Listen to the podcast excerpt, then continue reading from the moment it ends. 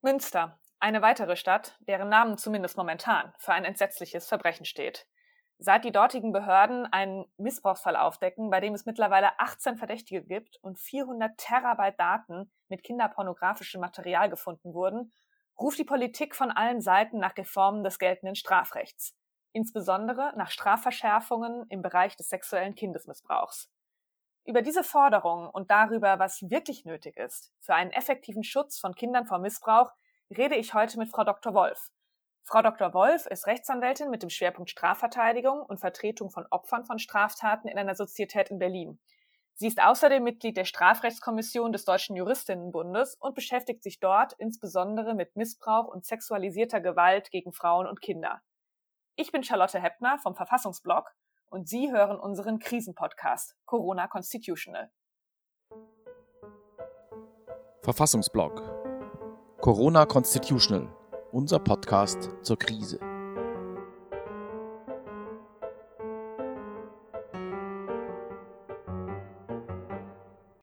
Liebe Frau Wolf, herzlich willkommen. Schön, dass Sie da sind. Hallo. Wir reden heute über ein schwieriges Thema und ich freue mich sehr darauf, mit Ihnen ein bisschen, ja, das Dickicht der verschiedenen rechtspolitischen Forderungen, was den Umgang mit sexuellem Kindesmissbrauch und den Besitz kinderpornografischer Schriften angeht, zu lichten und auch einfach ein bisschen genauer hinzuschauen. Und ich bin natürlich sehr gespannt, Ihre Einschätzung zu den rechtspolitischen Forderungen, die hier im Raum stehen, zu hören. Also ausgelöst, äh, muss man sagen, wurde die ganze Debatte ähm, durch den neu aufgedeckten Missbrauchsfall in Münster, wo sich wirklich ganz Entsetzliches ereignet hat und nun sich die Politik quasi überschlägt mit äh, verschiedenen Forderungen. Und ich glaube, man kann schon sagen, dass die CDU-CSU-Fraktion in Berlin, aber auch gerade die CDU in NRW ähm, zunächst als erstes und auch am lautesten Strafschärfungen gefordert hat. Aber mittlerweile haben sich da wirklich viele eingereiht. Also sogar die Bundesjustizministerin Christine Lambrecht, die sich zunächst zurückhaltend gezeigt hat, ähm, hat gestern vor dem Bundestag einen Gesetzesentwurf aus ihrem Hause angekündigt, der auch ähm, Strafschärfungen vorsehen soll. Es gibt mittlerweile eine Bundesratsinitiative von Frau Schwesig angestoßen, die auch Strafschärfungen vorsehen soll. Und ja, Gegenstand der Forderungen sind eigentlich immer, ja, wenn auch in unterschiedlichen Ausprägungen, die wir uns gerne noch genauer anschauen können, die entweder die Anhebung des Mindestmaß der Strafe oder die Anhebung und oder, muss man sagen, die Anhebung des Höchstmaßes der angedrohten Strafen. Und es geht immer um zwei Straftatbestände, die wir uns jetzt auch gleich mal genauer anschauen können, den, nämlich den sexuellen Kindesmissbrauch und den Besitz kinderpornografischer Schriften.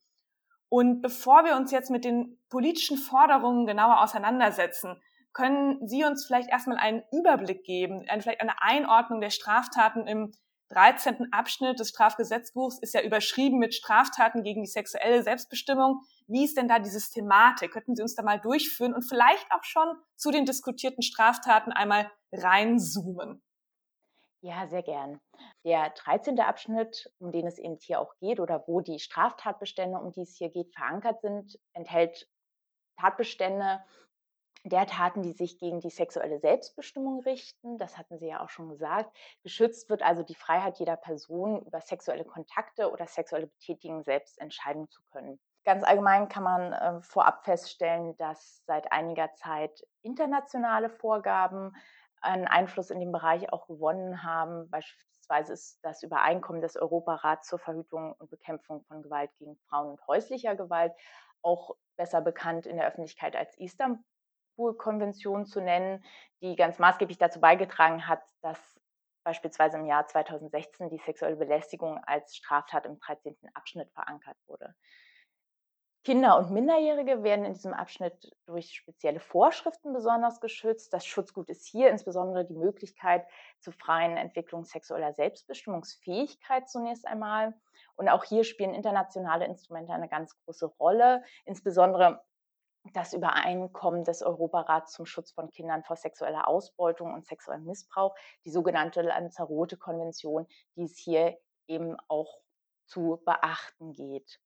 Wenn wir jetzt in das Gesetz zoomen oder ähm, uns eben die Tatbestände, um die es hier geht, genauer angucken, äh, ist es zunächst zu sagen, dass eben die Regelungen zum sexuellen Missbrauch von Kindern sich in den Paragraphen 176, 176a und 176 StGB befinden. Daneben können andere Tatbestände anwendbar sein, wie etwa der Missbrauch von Schutzbefohlenen. Wenn wir uns den 176 Absatz 1 als Ausgangsnorm zunächst einmal angucken, dann sind dort ausnahmslos alle Formen der sexuellen Handlung mit einem Kind unter Strafe gestellt und das Kind wird definiert als eine Person unter 14 Jahren. Die Strafandrohung, die wir hier haben, ist eine Freiheitsstrafe von sechs Monaten bis zu zehn Jahren. Und nach Absatz 2 wird ebenso bestraft, wer ein Kind zu Handlungen mit oder an einem Dritten bestimmt. Im besonders schweren Fall, der in Absatz 3 geregelt ist, ist auf eine Freiheitsstrafe nicht unter einem Jahr zu erkennen. Soweit erstmal der Ausgangspunkt. In weiteren Absätzen im 176 wird etwa auch die Vornahme von sexuellen Handlungen vor einem Kind oder anderen Einwirkungen, also etwa eben auch das Abspielen von pornografischer Inhalte vor dem Kind unter Strafe gestellt. Die 176a und 176b regeln dann schwere Formen des Missbrauches, etwa bei Wiederholungstaten oder auch in Konstellationen, in denen der Täter über 18 ist und Handlungen mit einem Eindringen in den Körper verbunden sind, also die Vergewaltigungen. Ähm, hier sind wir dann in einem Strafrahmen von mindestens zwei Jahren, auch wenn Taten gemeinschaftlich begangen werden oder eben zu schweren körperlichen oder seelischen Schädigungen führen, haben wir hier eine Strafandrohung von mindestens zwei Jahren. Und dann, soweit eben auch nichts anderes bestimmt, immer ein Höchstmaß der Strafe von 15 Jahren.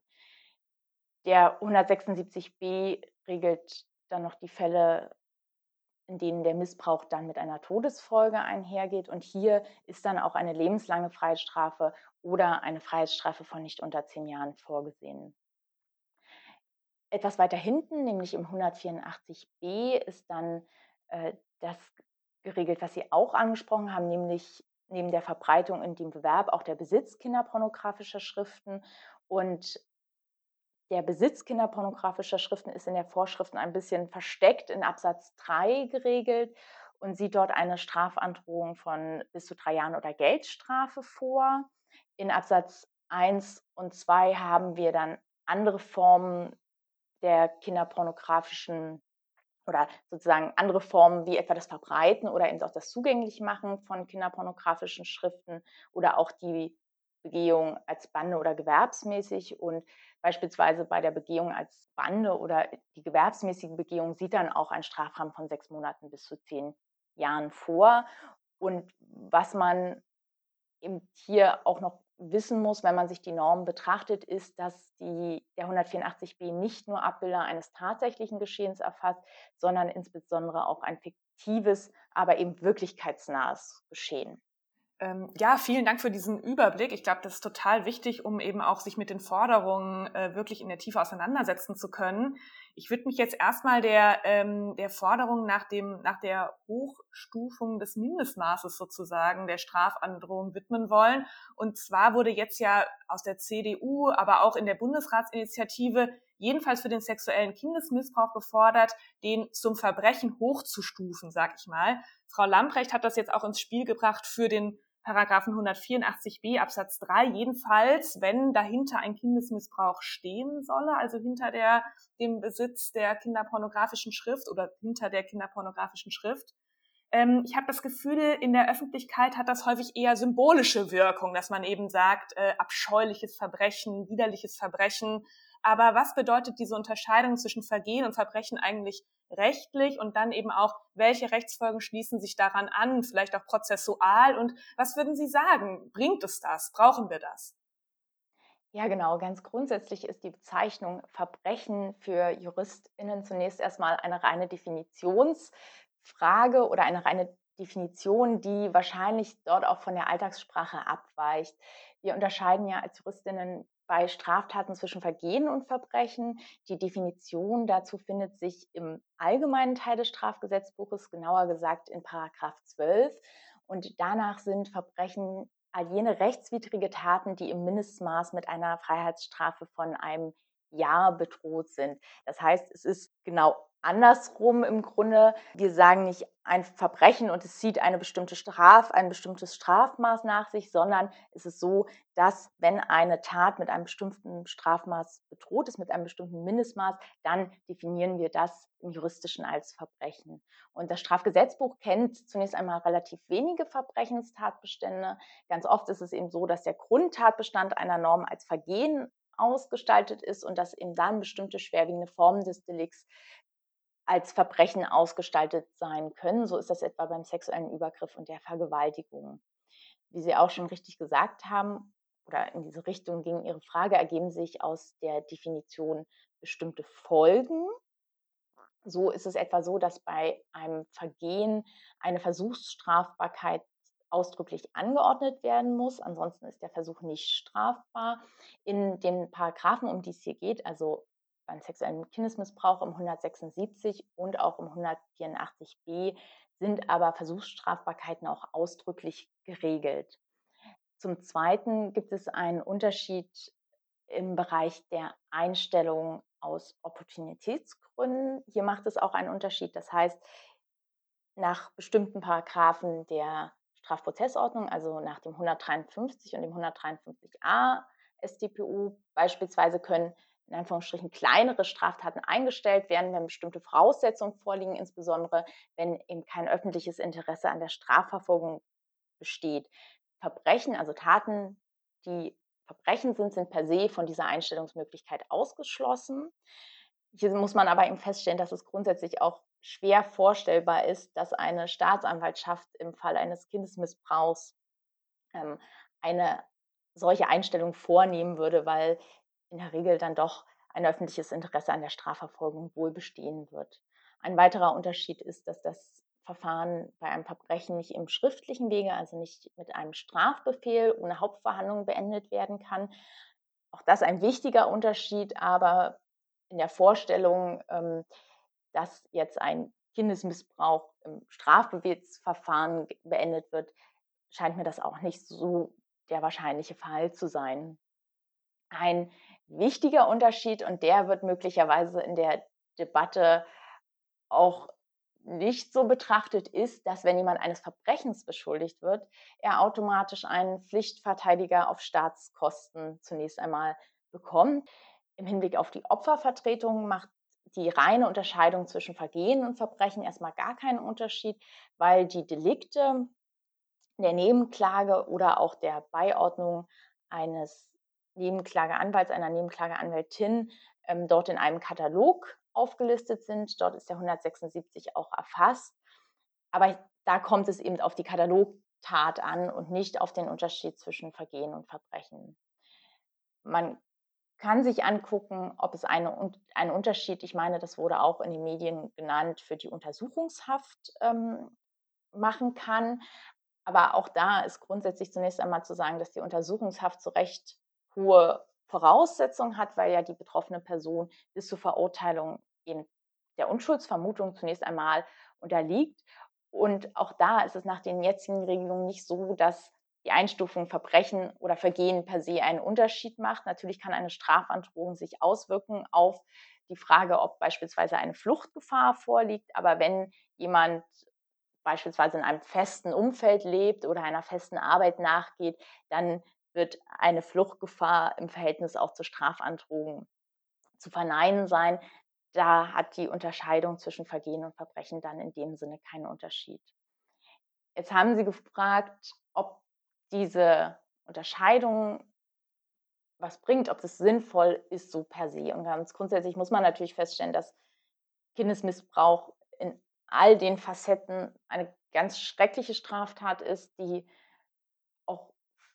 unvorstellbar ist und auch mit unvorstellbaren Folgen für die betroffenen Personen einhergeht. Eine Straftat, die auch schockiert.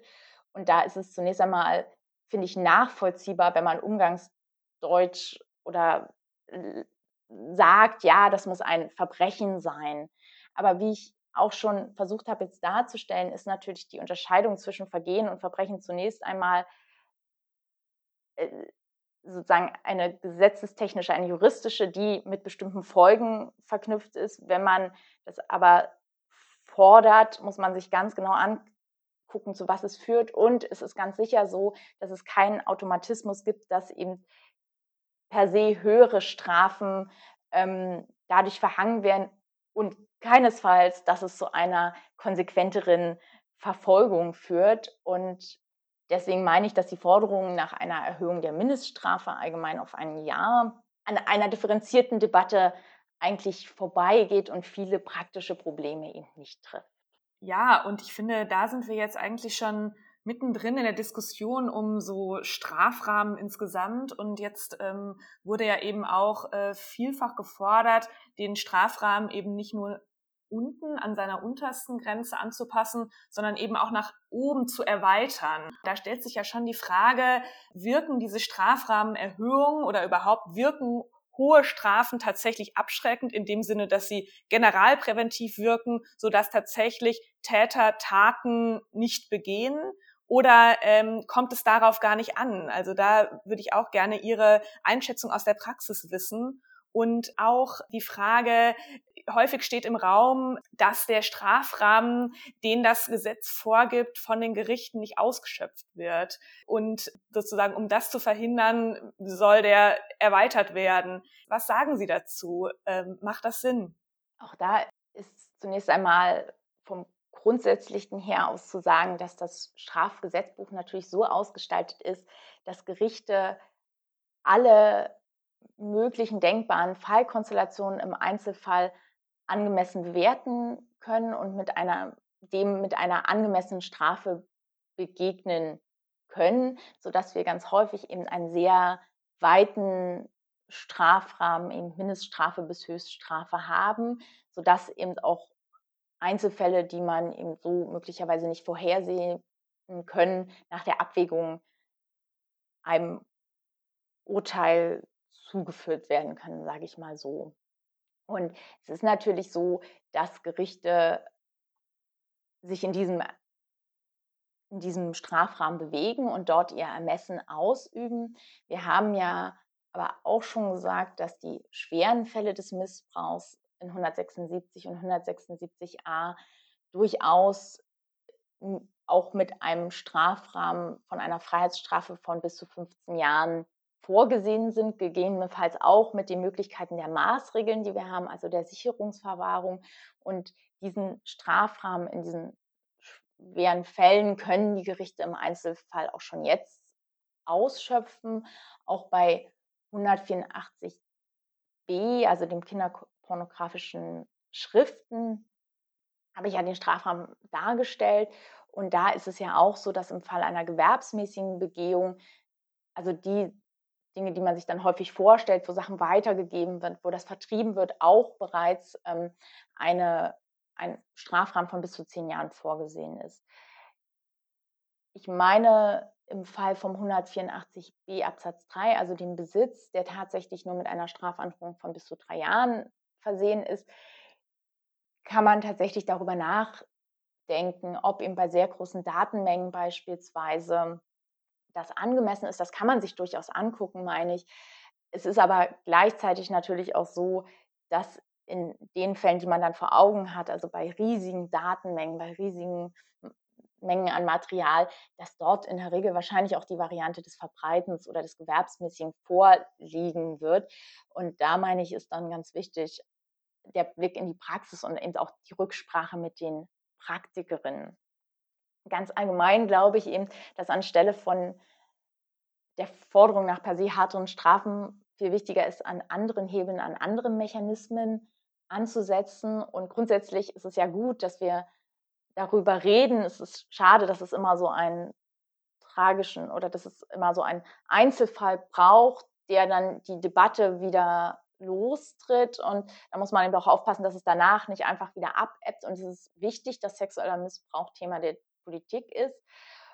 Ich meine aber eben, dass die Debatte mit dem Fokus nur auf die Strafandrohung, wir haben jetzt auch schon andere Stimmen, aber mit dieser Fokus auf die Strafandrohung einfach in eine falsche Richtung geht, weil wichtiger ist, im sexuellen Missbrauch, sexualisierte Gewalt als gesamtgesellschaftliches Problem zu erkennen und auch zu erkennen, dass das Strafrecht eben ein Teil der Debatte ist, ein Teilaspekt, aber dass die Strafjustiz es eben nicht alleine lösen oder auflösen kann.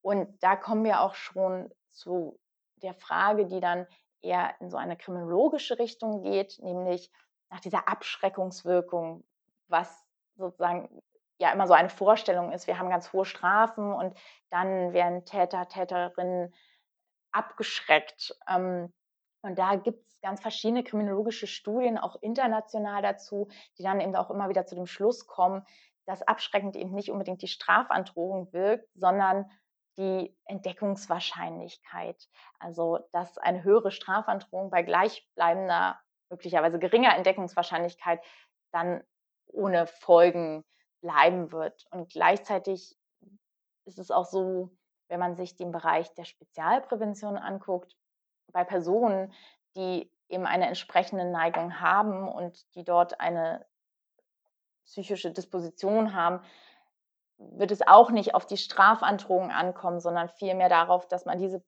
Personen präventiv bekommt, dass man denen Angebote gibt, wo sie sich möglicherweise selbst hinwenden können, weil diese Personen nicht gucken werden, ob das jetzt drei oder fünf Jahre sind und dementsprechend handeln werden. Und dem gegenüber steht eben, das habe ich ja angedeutet, diese Feststellung, dass es in der Bevölkerung doch offensichtlich einen eher undifferenzierten Wunsch eben nach härterer Strafe gibt. Und hier meine ich, muss man dann auch einfach Aufklärungsarbeit leisten und darlegen, dass diese Debatte sehr, sehr viel komplexer ist und dass die Punkte, die man betrachten muss, auch einfach sehr vielseitiger sind. Ja, das möchte ich gerne nochmal aufgreifen. Also diese Frage nach dem, was braucht man jetzt tatsächlich? Weil, äh, wie Sie auch gesagt haben, dass man Forderungen an die Politik stellt, gerade um eben jetzt diese furchtbaren Taten irgendwie zu verhindern und zu bekämpfen, gerade präventiv zu verhindern, das ist ja total richtig. Also es gibt ansteigende Zahlen. Die Kriminalstatistik sagt, die Verbreitung von sogenannten Kinderpornos hat wirklich dramatisch zugenommen. Die Verbreitung pornografischer Schriften ist im Jahre 2019 um 52 Prozent gestiegen und bei sogenannter Kinderpornografie sogar um 65 Prozent und auch die Zahl an sexuellen Missbrauchsfällen ähm, an Kindern hat eben um 11 Prozent zugenommen. Da muss man ja schon sagen, wir haben hier ähm, wirklich ein, Gesell ein gesamtgesellschaftliches Problem. Es gibt zusätzlich noch eine hohe Dunkelziffer. So, wie sollte die Politik, die Rechtspolitik damit umgehen? Welche Forderungen haben Sie vielleicht an der Stelle, die über Strafschärfungen und vielleicht eher reflexhaftige Forderungen ähm, hinausgehen? Ja, ich glaube, ich würde tatsächlich noch mal einen kleinen Schritt sogar zurückgehen, weil Sie hatten ja auch nach ähm, der Urteilspraxis gefragt, was jetzt, äh, glaube ich, in meiner letzten Antwort so ein bisschen dann untergegangen war. Vielleicht hake ich da noch mal nach und dann komme ich zu Ihrer Frage.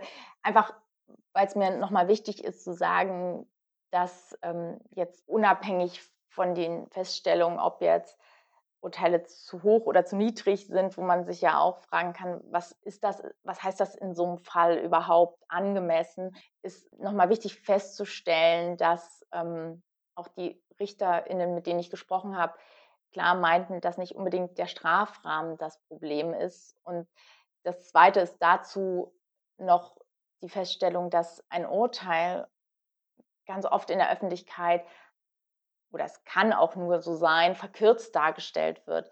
Das heißt, wir haben oft ein Urteil und einen bestimmten, ähm, bestimmten verkürzten Sachverhalt, aber dem geht ja ganz oft ein ganz umfangreiches Verfahren voraus mit ZeugInnen, mit Gutachten, die eingeholt werden, sodass es sehr, sehr schwierig ist, dann zu sagen, sind Urteile zu hoch, zu niedrig. Und natürlich wird es im Einzelfall Urteile geben, bei denen man sagen muss, das finde ich jetzt persönlich nicht angemessen oder da hätte ich etwas anders gemacht. Aber auch da ist es dann immer eine Frage des Einzelfalls. Und wiederum kommen wir zurück auf den Punkt, dass es andere Sachen sind, dass eine Sensibilisierung wichtig ist und dass es dann eben auch häufiger darauf ankommt, dass Gerichte, also auch jetzt von der Opfersicht, dass Gerichte die Tat anerkennen, dass mit dem Opfer in einer bestimmten Art und Weise umgegangen wird und dass eben möglichst verhindert wird, dass Personen erneut straffällig werden.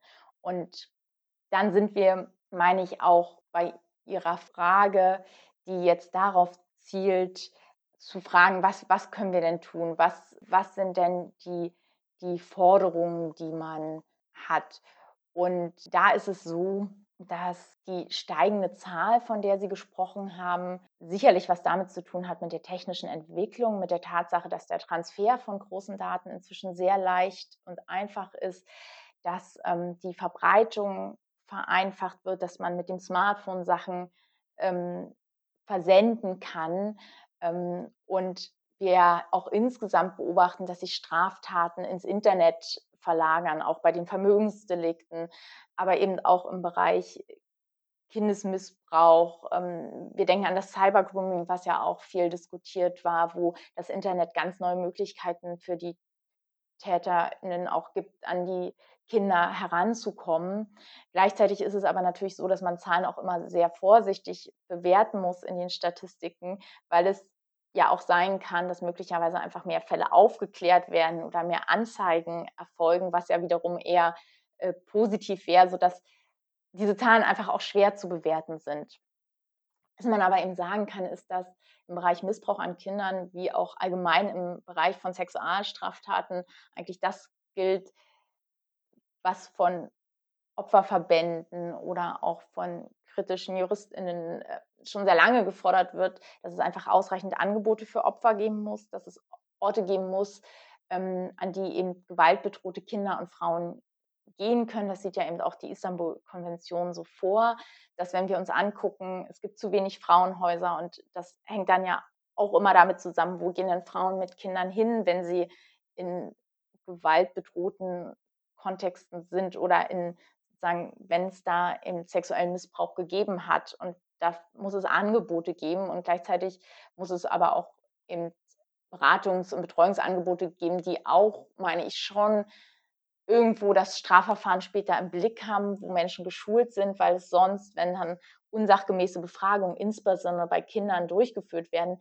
wir einfach später erhebliche Beweisprobleme im Prozess haben, weil dann ganz leicht das Argument ist, das Kind wurde eben manipuliert oder möglicherweise passiert das sozusagen ähm, auch, dass Aussagen dann einfach nicht mehr nachvollzogen werden können. Und das gilt es unbedingt zu verhindern, weil das ist dann einfach sehr frustrierend, wenn Aussagen dann in irgendeiner Form nicht mehr bewertet werden können. Und gleichzeitig, und das ist, denke ich, ganz wichtig, brauchen wir halt auch die notwendige Ausstattung bei den Ermittlungsbehörden, gerade im technischen Bereich. Und ähm, es gibt inzwischen auch bei der Polizei sozusagen Bereiche, die sich auch auf Internetkriminalität, auf Cyberkriminalität spezialisieren. Aber ganz grundsätzlich ist es so, wenn Sie sich vorstellen, ähm, wenn es Fälle gibt, wo ähm, es beispielsweise fünf elektronische Geräte gibt, die sollen ausgewertet werden. Und dann muss die Staatsanwaltschaft das an ein externes Institut auslagern, obwohl die Passwörter herausgegeben wurden. Und dann dauert es über ein Jahr, oder anderthalb Jahre, bis dann eine Auswertung vorliegt, da muss man sagen, ist das hochproblematisch, weil dann ist es ja tatsächlich so, dass einerseits über der betroffenen Person ein Strafverfahren schwebt und andererseits es aber so ist, dass es dann auch einen Zeitraum gibt, wo möglicherweise tatsächlich hätte präventiv etwas passieren können. Und ähm, wenn wir ganz konkret zur Frage kommen, was ist denn zum Beispiel in der Strafprozessordnung zu tun oder ähm, dann muss man feststellen, dass man immer einer, also dass man immer die, die, das Ziel im Blick haben muss, auch zu sagen, dass das Opfer primär erstmal nicht durch die Verhandlung eine neue Retraumatisierung erfährt, ähm, dass eben da ein gewisser Umgang vorhanden ist, ein geschulter Umgang und was aus meiner Sicht auch ganz, ganz wichtig ist, ist einfach der Aspekt der langen Verfahrensdauer. Gerichtsverfahren dauern, kann es jetzt für Berlin eher sagen, aber ich meine, das ist auch bundesweit ähm, so, sie dauern einfach sehr lang und da ist es natürlich so, dass es für die betroffene Person, für das Kind eine erhebliche Belastung ist. Und es ist meines Erachtens nicht so, dass wir unbedingt jetzt eine gesetzliche Verankerung brauchen. Das hat im Übrigen auch die Reformkommission nicht unbedingt als zielführend angesehen damals sondern dass es einfach notwendig ist, dort die Personalsituation zu verbessern bei den Gerichten, bei den Staatsanwaltschaften. Und das sind dann eben häufig Finanzierungsfragen. Dann sind wir sofort in der Fragestellung Bund-Länder. Wir haben eben häufig das Problem, dass wir Haushalte bei den Ländern angesiedelt haben. Aber daran darf sich diese Debatte im Ergebnis dann nicht zerreiben. Und ähm, die Verfahrensdauer ist auch deswegen so wichtig, weil dann oft auch vor dem Hintergrund oder ist auch vor dem Hintergrund wichtig, dass oftmals von einer Therapie abgeraten wird vor Verfahrensende, einfach weil man sich gar nicht in den Bereich bewegen möchte, wo man über mögliche Beeinflussungen redet. Und was, denke ich, auch ganz wichtig ist, ist, wenn man jetzt sich die Begleitung des Opfers anguckt, also beispielsweise ähm, im Bereich Nebenklage, haben wir schon ein Problem. Also grundsätzlich ist es erstmal so, dass, dass im Gegensatz zu den Erwachsenen teilweise dort die Opferrechte in der ähm, Strafprozessordnung durchaus gut verankert sind. Wir haben dann aber Probleme beispielsweise in der Ausbildung von JuristInnen, weil die Nebenklage weder im Studium noch im juristischen Ausbildungsdienst, im Referendariat äh, eine auch nur irgendwie geartete Rolle spielt, ähm, sodass wir da dann auch von der Seite Nachbesserungsbedarf haben, damit man dann auch als Anwältin gut beraten kann. Ähm, es stellen sich aber beispielsweise auch Probleme etwa bei der psychosozialen Prozessbegleitung, die zwar für das Opfer dann in der Regel kostenfrei sein wird, wenn das Opfer ein Kind ist, ähm, in einem Missbrauchsfall. Aber beispielsweise die Personen, die diesen Beruf ausüben, und das sind dann eben auch wiederum meistens Frauen, müssen entsprechend bezahlt werden und davon auch leben können, sodass wir auch da uns wirklich im Detail angucken müssen, wo hakt es denn. Gleiches bei der Videovernehmung, die zunächst einmal inzwischen auch geregelt ist in der Strafprozessordnung, wo man aber auch wiederum für Berlin sagen muss, dass die technische Ausstattung da absolut unzureichend ist und es dann nicht sein kann, dass dann Videovernehmungen entweder gar nicht oder nur über Hürden oder dann gibt es Unterbrechungen, wenn Sie sich vorstellen, da befragen Sie ein Kind und dann kommt es zu Situationen mit, warum funktioniert das jetzt nicht oder wir hören die, die Zeugin, den Zeugen nicht mehr. Und da gibt es dann einfach auch erheblichen ähm, Verbesserungsbedarf. Ähm, gleichzeitig muss man, das haben wir ja auch schon angesprochen, Präventionsangebote für Täter, Täterinnen schaffen, insbesondere auch in Haft die Angebote. Es gibt da Angebote, aber das muss man sich im Detail angucken. Man muss auch sich angucken, ob sozusagen es ausreichend Kostenübernahme für Menschen gibt, die dann sich in eine Therapie begeben wollen, eben auch für längere Therapien. Also es kann nicht sein, dass es dann heißt, nach 15 Stunden ist die ähm, Finanzierung von der Krankenkasse nicht weiter möglich. Ähm, oder man muss sich auch angucken, spezielle Angebote für Täterinnen tatsächlich zu schaffen, weil wir häufig die Konstellation oder, oder wir haben eben diese Konstellation, wo Frauen beteiligt sind, eben in Form von Beihilfe, in Form von Mittäterschaft in einer Form. Und auch da müssen Angebote vorhanden sein, auch für diese Konstellationen. Ja, grundsätzlich auch, was immer aufkommt, ist natürlich auch die Vernetzung zwischen den Behörden, ja, wo wir immer das Problem haben, dass dann Kommunikation zwischen den Bundesländern möglicherweise nicht funktioniert und TäterInnen dann vom Radar verschwinden können. Auch hier kann man sich das angucken, woran es hakt und da sehe ich in jedem Fall auch Verbesserungsbedarf. Liebe Frau Wolf, danke, dass Sie heute bei uns waren und vielen Dank für Ihre Einschätzung.